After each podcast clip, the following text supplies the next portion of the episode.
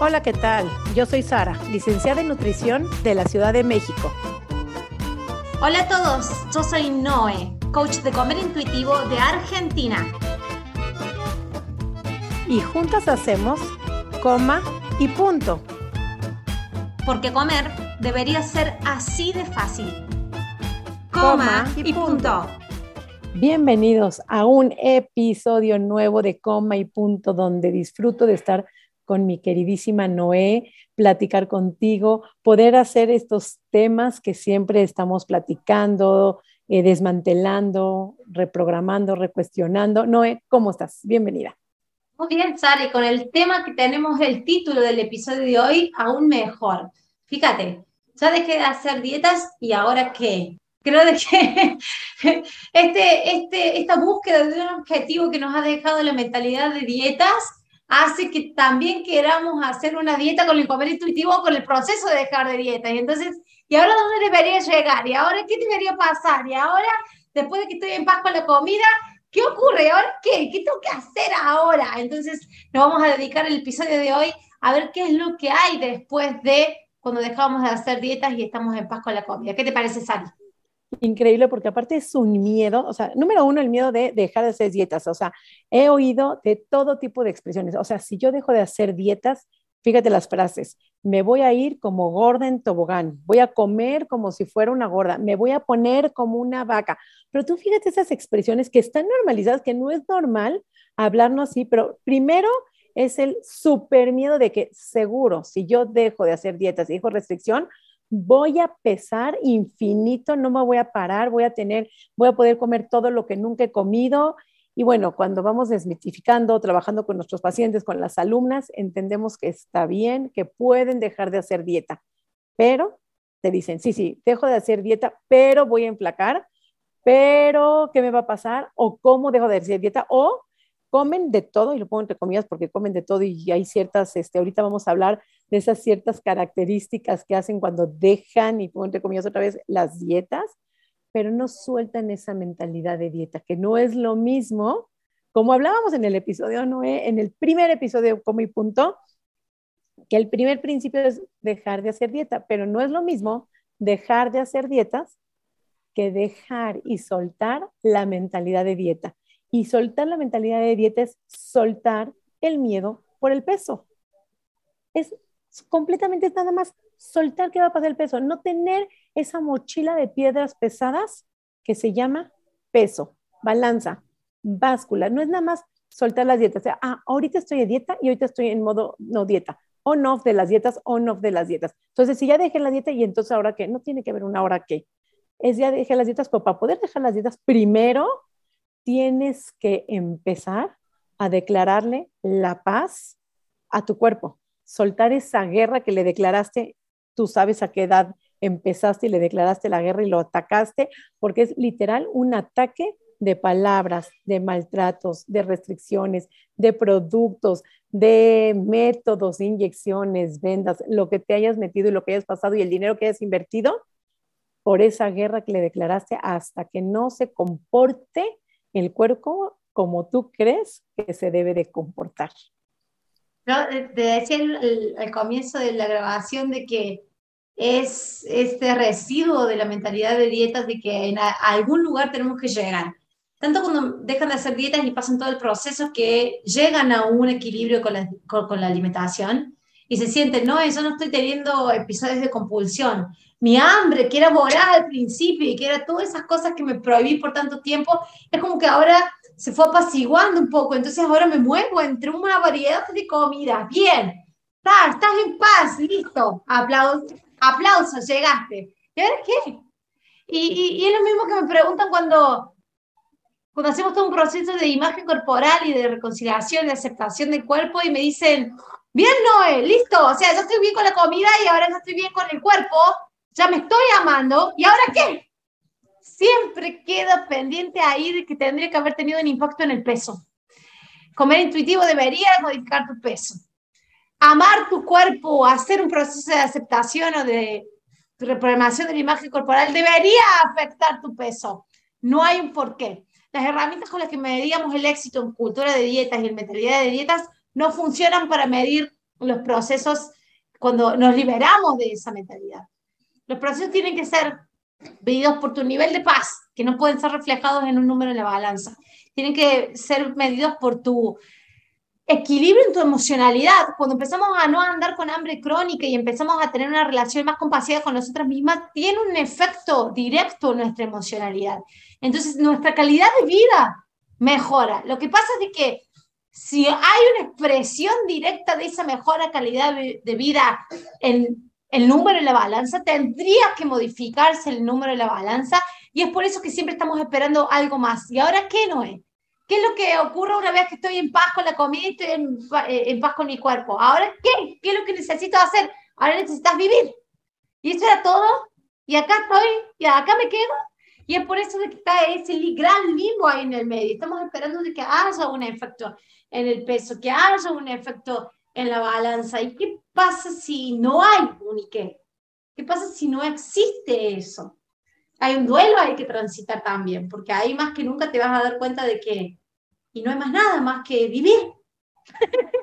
Empezar a vivir. Disfrutar, hacer lo que siempre has deseado, honrar, honrar tu salud, honrar a tu cuerpo, respetarlo, cuidarlo. Eso es ahora qué. Después de dejar las dietas, es por lo menos, ya si ya reconectaste ya dejaste las dietas, ya entendiste lo que es esa violencia estética, esa cultura de dieta, la industria farmacéutica. Ahora qué? Puedes ayudar a otras personas con otras narrativas, enseñar a tus hijos otros discursos de diversidad corporal, de aceptación, y no nada más ah, me refiero a lo que son los cuerpos gordos, también ese capacitismo donde vemos a los cuerpos discapacitados como malos o los que no son eh, heterosexuales también los vemos como malos, empezar a cambiar nuestras narrativas en casa, nuestras creencias, nuestros discursos, ahora que ahora empezar a vivir de una forma distinta, donde tengamos un cúmulo de aceptación y de respeto por todas las personas, porque solo ahí donde hay respeto, es ahí donde podemos avanzar y mejorar como sociedad donde podemos incluir a todo tipo de personas, normativas, no normativas, de todo tipo de personas, donde podamos exigir una atención digna en el consultorio médico, un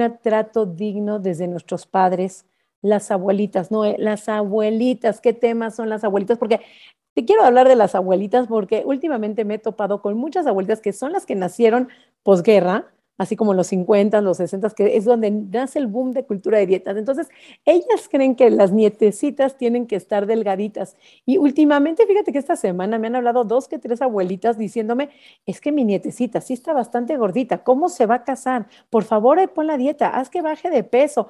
Esas abuelitas, pues me imagino nada más las miradas, los comentarios, cuando una nietecita va nada más a casa de abuelita a visitarla, a disfrutar el momento, a pasar y en vez de la que la abuelita esté viendo que tiene nietos, que tiene familia, que tiene hijos, que están en su casa, su mesa puesta, comiendo todos, se está fijando si está comiendo el carbohidrato, el pan, mucho o poco o cuántas calorías. Abuelitas, por favor, este mensaje, si alguien tiene una abuelita y se lo quiere mandar y le sabe picar ahí al Spotify, al YouTube, por favor, abuelitas, disfruten de sus nietas, sus nietas se van a casar y van a ser felices, sí o sí ustedes no están encima de ellas. Todo esto traducido a las madres de hoy, las madres que crecimos con esas abuelitas de cultura de dieta que fue, te vas a comer todo eso, ¿por qué te lo estás comiendo? Tenemos que ser madres diferentes, madres donde pongamos el valor en si te recibiste de tu carrera, en si te ganaste un premio Nobel, en si llegaste a la luna, porque te prometo que se le felicita más a alguien que perdió peso que si llegó a la luna o llegó a las Olimpiadas, independientemente si ganó o no ganó pero se felicita. sociales, las únicas astronautas mujeres que hay no tienen nada de difusión y tienen más difusión que una Miss Universo engordado o no.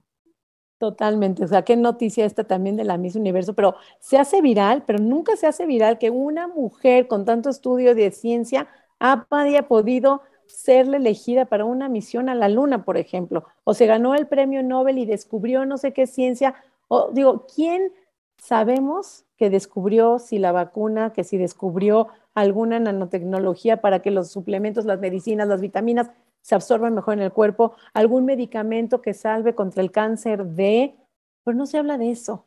Todo el tiempo se habla nada más del cuerpo, de cuántos kilos se perdió, de qué dieta funciona ahorita, de qué dieta no funciona, cuál es la nueva y cuál es la social. Y al día de hoy con tanta ciencia, con tanta tecnología, y eso es lo que fíjate que platico mucho con mis amigas todavía que están en cultura de dieta, mis colegas nutriólogas, y que les digo, a ver, nada más díganme algo y quiero que se pongan a pensar todos los que nos están escuchando aquí, reflexionen esto. Con tanta ciencia, con tanto avance científico, con tanta medicina y con tanto doctor, al día de hoy cada vez hay más personas de tallas grandes, cada vez hay más personas con diabetes, cada vez hay más personas con triglicéridos altos, con, eh, con glucosas altas. Y entonces le digo, a ver, ¿dónde está la falla? Si todo el tiempo nos enfocamos a educar a la población en materia de nutrición y alimentación y lo que estamos obteniendo es más gente gorda y más índices, más personas con diabetes y más personas con colesterol y triglicéridos altos, ¿dónde está fallando en la educación?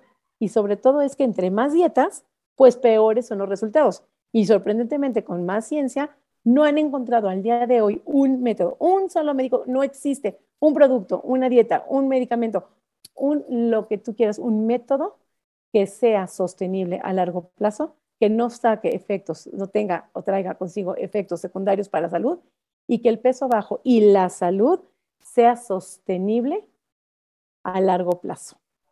Además, la misma, es la misma Tracy Mann. Estoy ahora haciendo todo un relevo de los estudios de Tracy Mann con el libro de ella de los secretos del laboratorio de alimentación. Hasta ella en algún momento dice, y siempre excusándose, digamos, disculpándonos de que no suene gordofóbica la frase esta, pero de alguna u otra forma, si no hubiéramos todo dietado de la manera que hemos dietado, seguramente estaríamos en índices de peso global más bajos. Eso ya lo sabemos por todas las estadísticas y como hemos podido ver la, la, la la predicción de aumento del set point de las personas cuando dietan reiteradamente. La cuestión es esto, una vez que dejamos de hacer dieta y dejamos que el cuerpo regule el peso corporal y vos ya estás en paz con la comida, ¿es eso suficiente? A eso vamos, es la pregunta y el, el tema del el podcast de hoy. Ya dejé de hacer dietas y ahora qué? ¿Es eso suficiente tu paz con la comida? Tu paz en la relación con los alimentos, el no tener más episodios de atracones, el no estar obsesivamente pensando en comida, el tener ese tipo de libertad emocional también, ya no resolver toda tu emocionalidad con comida. ¿Es suficiente? ¿O vos creías que era eso lo que tenías que solucionar solamente y meramente para bajar el peso? ¿Qué es suficiente en realidad? Y ahí entra esta teoría que se llama eh, la, teoría de, la precorteza frontal que se llaman los procesos hedónicos, que responde a la pregunta ¿por qué queremos las cosas que queremos? Y, más o menos se explica así. ¿Por qué queremos dinero? Las personas quieren un número en el banco, un número. Las personas quieren un, fajito de, papel impreso con olor a dinero en la habitación o ellas quieren el acceso al dinero por lo que ellas creen que el acceso, que el dinero les puede dar. ¿Por qué queremos las cosas que queremos? Entonces, ese mecanismo es muy aplicable a todo este proceso de ya dejé de hacer dieta, estoy en paz con la comida, está todo bien, estoy equilibrada, ya no tengo hambre por ya no estoy pensando en comida todo el tiempo y ahora qué? ¿Qué a, dónde, ¿A qué me da acceso eso? Entonces, ¿es suficiente eso? Y no, no es suficiente porque todavía estamos bajo el juego del proceso hedónico del cerebro, de toda nuestra corteza lógica y prefrontal, de que es necesario adelgazar para sentir que accedemos a algo. La cuestión es, ¿realmente accedemos a ese algo? El dinero, ¿qué es lo que te puede dar el dinero? En el caso del dinero, te puede dar comida, te puede dar bienestar y seguridad, hasta cierto punto. ¿Cierto? Si le seguís teniendo miedo al dinero, te puedo asegurar de que vas a seguir cayendo en creer de que nunca es suficiente el dinero que ya tenés. Nunca es suficiente el dinero que ya hiciste. Nunca es suficiente el dinero que ya hizo tu empresa y necesitas más, ¿cierto? ¿No te suena familiar a lo que caemos con el peso en la balanza? Entonces, ¿para qué queremos ese peso en la balanza? Bien, y me vas a decir, no, es para entrar en la ropa que tengo guardada en el armario, bien, para sentirme aceptada, bien, para verme el espejo y gustarme, bien, para sentir que puedo estar con una pareja. Siguiendo el ejemplo del dinero. cuando estés en ese peso, más allá de entrar en la ropa unos minutos, en la ropa que tenés guardada ahí en el armario esperando adelgazar. Lo otro, la pareja, el sentido de aceptación, eh, el sentirte, el verte al espejo y verte siempre bien al espejo. ¿Estás tan segura que se puede mantener así? Cuando hablamos de ya dejé de hacer dietas y ahora qué, lo que queremos hacerte conciencia es, ¿es suficiente la paz con la comida o vas a seguir buscando algo que teóricamente el numerito ese te va a dar? ¿Lo puedes seguir buscando eternamente? ¿Es digno que lo busques? Si vos crees que es digno que lo busques, no voy a estar en contra de decírtelo. La cuestión es, ¿hasta cuándo vas a seguir buscándolo creyendo de que realmente te lo va a dar? ¿Vas a esperar que se pase toda la vida? ¿O vas a entender que esos procesos de aceptación, de abundancia, de conocer a alguien y ser aceptada por alguien por tal cual sos, de vos aceptarte a vos tal cual sos, de percibir tu imagen en el espejo diferente a lo que lo estás percibiendo ahora, ¿Estás seguro que viene arraigada un número en la balanza? ¿O lo podemos poner en cuestionamiento?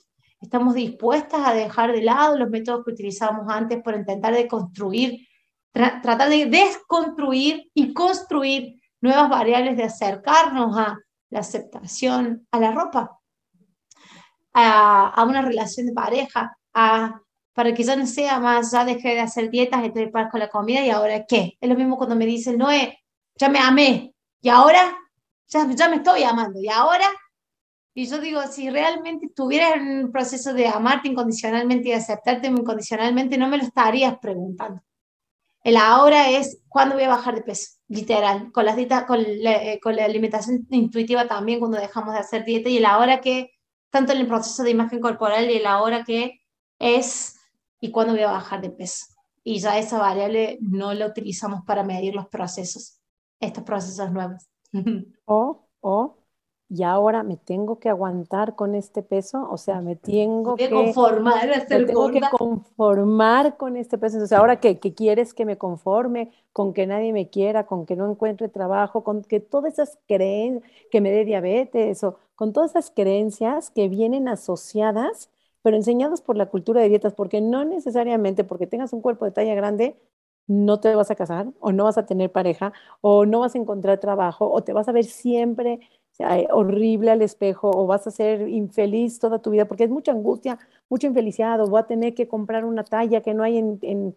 Sí existe, no vamos a negar, ese privilegio de delgadez del cual hemos hablado totalmente, el que las tiendas pues no aborden todas las tallas, el que la gente mire, porque si las miradas sí dañan, pero ahora qué, ahora vas a tener que empezar a poner límites, límites a tus pensamientos, límites a tus propias palabras, límites a tu trato a ti misma. Y de ahí, cuando te pones límite a tus pensamientos, a tus palabras, a tu maltrato, viene el límite a tus padres, luego te vas a tus hijos, a tus seres más cercanos y luego será los primos, los tíos y los amigos. Pero tienes que empezar a poner límites a tus pensamientos para empezar. Y no se trata de me tengo que conformar o me tengo, como dijiste que... dijiste, resignar. Resignar. La resignación a la aceptación, hay un abismo enorme de diferencia, lo hablamos en un podcast y quiero repetirlo por si vienes entrando acá, pero la resignación es cuando ya no hay nada que hacer, cuando ya no tienes ningún abanico de opciones, cuando sucedió esto y ya no hay nada que hacer. La diferencia de la aceptación es cuando sucede esto, cuáles son todas las múltiples de opciones que tengo yo para poder aceptar lo que sucedió y para, entonces, por un decir, está lloviendo, no sé, voy a un, tengo un cumpleañitos en el jardín y está lloviendo. Se echó a perder mi cumpleaños, no hay nada que hacer, me pongo a llorar porque no hay nada que hacer, o tengo opciones de moverme un salón, tengo opciones de regalar paraguas, tengo opciones de reírme y mojarnos todos, hay opciones. Entonces, la aceptación en tu cuerpo es aceptar este cuerpo y ¿qué voy a hacer? Empiezo a vivir, me encierro, me deprimo, vivo feliz, me subo al activismo y empiezo a tener otras narrativas y enseño a mis familiares a hablar de una manera diferente. Tengo este cuerpo no por un eh, error del cielo, tengo este cuerpo porque algo vine a hacer con él. ¿Qué voy a hacer con este cuerpo? Y ahora qué? Empezar a vivir, empezar a respetar, empezar a poner límites, empezar a aceptar que puedes y existe otras maneras de vivir que no sea a dieta. Puedes vivir en paz con tu cuerpo, puedes vivir en paz con la comida. Y ahora que empezar a probarte a ti misma cómo es vivir sin restricción, cómo es vivir con aceptación, cómo es vivir con amor, cómo es vivir de otra manera que puedes vivir. Es que yo siempre cuento para este, este punto en particular la experiencia que cuando yo tuve, que me di un año primero de no hacer dietas y al final de ese año yo sabía que nunca más iba a volver a hacer dietas, pero como había aumentado 30 kilos y al final de ese año no había bajado ni un gramo, no porque me haya pesado yo, sino que me pesó la endocrinóloga y vi el papelito de la, de la fichita médica cuando notó el número y que tuve ahí un periodo de crisis, ahí es donde consigo, digamos, el curso este de Jane Hirschman de cuando las mujeres dejan de odiar sus cuerpos, que siempre recomiendo que se lean ese libro. Y, y, y Jane Hirschman te hace esta pregunta de, y si este es el peso que vas a estar toda tu vida, ¿cómo vas a decidir vivir? ¿Vas a decidir vivir quejándote por lo que no tenés y que crees que te va a hacer feliz? ¿O vas a ver todas las otras opciones que la vida te está tratando de presentar? Y en ese entonces a vos te pasa por la cabeza, no hay otras opciones, no, yo quiero esto, quiero esto. Viste como un negrito que le acaban de sacar un chupetín de la, de la mano y le están queriendo dar una juguetería y él, no, yo quiero el chupetito, quiero el chupetito, no puedes ver otra cosa. Bueno, así me sentía yo. ¿Y qué es lo que pasa? Cuando me propuse hacer un año de comer intuitivo y no hacer dietas, lo repliqué un año después con el tema de la imagen corporal y me propuse así. Si te sirve, tómalo así si quieres hacerlo. Yo siempre soy, soy, soy pro un año, ¿sí? Pro un año. Hacerlo un año. No, no estés ahí, hay dos meses de comer intuitivo después. No, hace un año. Después de cantidad de años que he hecho dietas, un año se merece este proceso. Entonces me propuse yo un año de que cualquier motivo que sea de tristeza o de, de reclamar o de queja no tenga que ver con el peso de mi cuerpo. O si me sentía triste, encontrar otra, otra excusa, otra justificación, pero no había, o sea, mi objetivo de ese año fue que el peso no fuera una excusa para yo ser infeliz o no fuera la excusa del motivo de mi tristeza o de mi frustración y fracaso. Entonces, eso, al no, como, como el primer año fue no hacer dietas, no recurrir a las dietas, el segundo año era no recurrir a echarle la culpa a mi preso por mi infelicidad y por no sentirme realizada conmigo mismo. A mí las personas me pueden decir, pero hablas de tu privilegio de delgadez. No, no, no, no, no, en ese entonces yo tenía obesidad casi dos. Entonces, no era privilegio de delgadez nada. A mí los médicos me decían, baja de peso. A mí la ropa no me entraba de los tallos comunes. Tenía que ir a casas especiales a comprar ropa. Entonces sé lo que es estar ahí. Entonces, que mi peso no fuera la única disculpa ni la única excusa para ser infeliz. Un año. Y ver por otro lado qué podía hacerme feliz, qué podía hacerme abundante, qué podía hacerme realizar. Y al final de ese año sin haber bajado un gramo más. o sea, me mantuve con el peso, nunca bajé nada. sin haber bajado un gramo, ya era feliz. Y ahí es cuando escribo el libro Mi cuerpo sin regla.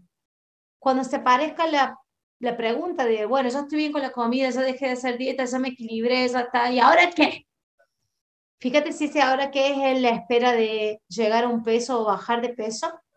Y fíjate si te puedes proponer un tiempo más o un año más de decir, ¿Qué pasa si el ahora que no lo pregunto y empiezo a investigar y explorar y a practicar nuevas opciones de hacerme a mí feliz? Capaz que termine encontrando toda la juguetería que no estaba pudiendo ver cuando me sacaron el chupetín y empecé a patalear porque ya no tenía el peso que yo quería tener. Fíjate si no ocurre así, dale esa revancha a la vida que te muestre si no existe esa posibilidad. Porque yo creo de que los que hemos estado en este camino eventualmente nos damos cuenta de, pucha, tanto tiempo que hemos estado luchando con el peso y esperando llegar a un peso y después te das cuenta qué estúpida fue esa lucha. no hay nada y no hay nada, literalmente no hay nada. Todos los que hemos pasado varios años por este proceso te das cuenta lo idiota que ha sido esa búsqueda, pero cuando estamos ahí obsesionados con eso y creyendo que es la única salida para ser felices, no se siente como estúpido, se siente como la mera realidad, como la única realidad. Fíjate si te puedes dar un añito más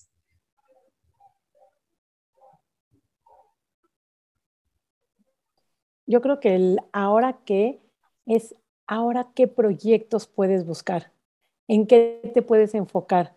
con quién puedes volver a conectar, qué diferencia puedes hacer en tu vida. Ese es el ahora que, ¿qué puedo hacer diferente a dejar de pensar en las dietas, en las calorías, en los gramos, en la nueva tendencia, en el miedo que alguien me vea? Porque además, fíjate, no, el otro día pensaba, cuando alguien te dice, wow, te ves más flaca, qué increíble te ves, es sumamente violento. Fíjate todo lo que implica ese wow, te adelgazaste.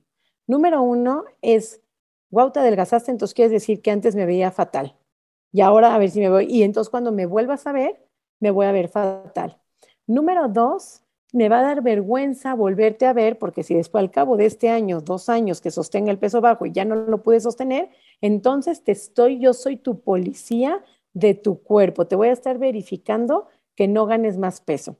Número tres, puedes estar alabando un trastorno de la conducta alimentaria, una depresión, una dieta, suplementos o algo que te hayas metido que haya podido dañar y lo estás alabando. Entonces, ese alabar los cuerpos es sumamente violento. Nadie tiene que hablar cuerpos de nadie. Entonces, ahora que, número uno, dejas de alabar a la gente. Número dos, te dejas alabar y te dejas de culpar por el cuerpo que tienes. Número tres, empiezas a ver qué proyectos verdaderamente puedes empezar a buscar que sean sostenibles y que te traigan felicidad a largo plazo, que no tengan que ver con lo infeliz o feliz o diferente que eres en tu cuerpo. Y ahora qué es dejar de esperar. Ahora qué quiere decir, ahora que cuándo voy a bajar o hasta cuándo voy a bajar, es dejar de esperar nada con el peso. El otro día pensaba que por qué no hay una báscula de medir momentos felices buenos, ¿no? O sea, como que, que haya un numerito donde me diga, hoy dormí increíble, puse un buen límite, me relacioné increíble con mis amistades, eh, tuve un descubrimiento, tuve un logro. Ah, cuando éramos chiquitas, mi mamá era más bajita que nosotras y nos decía que la estatura se mide de la cabeza hacia el cielo. Entonces, eh, haciéndonos creer que los más bajitos eran los más inteligentes. Y nunca se atoró con ese estigma de yo soy chaparrita y soy peor, o tú que eres más alta, eres mejor. En casa de mi mamá nunca hubo como un tema ahí del peso, o de quién eras mejor persona o quién era peor persona.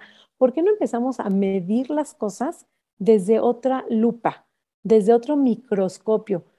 Empezar a ver hacia dónde, cuál es nuestro cielo, hasta dónde podemos llegar, cuáles son los productos que podemos llegar lejos, cuáles son los sueños que podemos alcanzar dentro, ojo, de nuestras posibilidades, porque podemos tener el sueño de tener un avión, un helicóptero y abrir y cerrar los ojos y teletransportarnos a todos lados del mundo, que ese principalmente sería mi sueño, porque si yo me pudiera teletransportar en un abrir y cerrar de ojos sería genial, pero no está ni cerca de mis posibilidades. Entonces, dejar de soñar lo que no es, ni voy a tener la, estatura de una de Noruega, ni me voy a poder teletransportar y probablemente no sea de las mujeres que llegan a la luna porque pues no es mi interés pero habrá otras cosas que sí puedo tener interés, que sí son mis posibilidades y que sí pueda lograr, pero solamente se pueden lograr en el y ahora qué, en el dejé de hacer dietas y ahora en qué sí me puedo enfocar, no en qué cuándo voy a bajar, sino en qué sí puedo alcanzar, en qué sí puedo ser mejor, en qué sí puedo cambiar la narrativa, los discursos de mi familia, de mis amigos,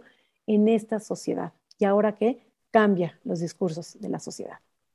Ahora que sí, y ahora que sí, esa sería la respuesta.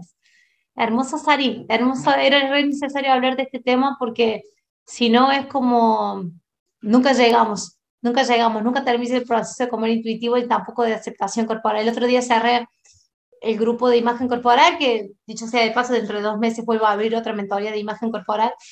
Em, y me dice una chica, me he estado resistiendo, resistiendo durante todo el curso, pero ahora me rindo. No tengo que buscar más nada. Estaba esperando que me dieras la llave todavía mágica para ver si con algún toque mágico bajaba de peso. Y la última clase me dice, me rindo, ya no tengo que buscar más nada. Dice, había pasado todo, video de codificación, constelaciones, todo, había llegado a mi curso, estaba como buscando, buscando, buscando, buscando, buscando, buscando, buscando, de alguna manera para no tener que renunciar, digamos, a esta ilusión y empezar a vivir, ya no en una ilusión, sino en la vida misma. Y me dice, gracias, porque ahora me rindo, me dice, me rindo, porque creía que me te estaba peleando toda todo la mentoría de imagen corporal, pero era acá, es ahora, es con este cuerpo, es con este peso. Así que fíjate si podés amigarte un poquito con esa idea. Es acá, es ahora, es con este peso, es con este cuerpo. Dejar de declarar la guerra declarar ahora sí, el me rindo es te declaro la paz, es el te acepto, es el la, banderita blanca. La, banderita, blanca se acabó la guerra. No puedes vivir en guerra todo el tiempo con algo que es tuyo, no lo puedes cambiar, no es, un, no es un, eh, una blusa que, que cambias si no te gusta, si no te sientes cómoda. Está ahí, está pegado a ti y es tuyo. No puedes vivir con algo que odias toda tu vida, es incomodísimo. Entonces es, le declaro la paz, le doy la bienvenida.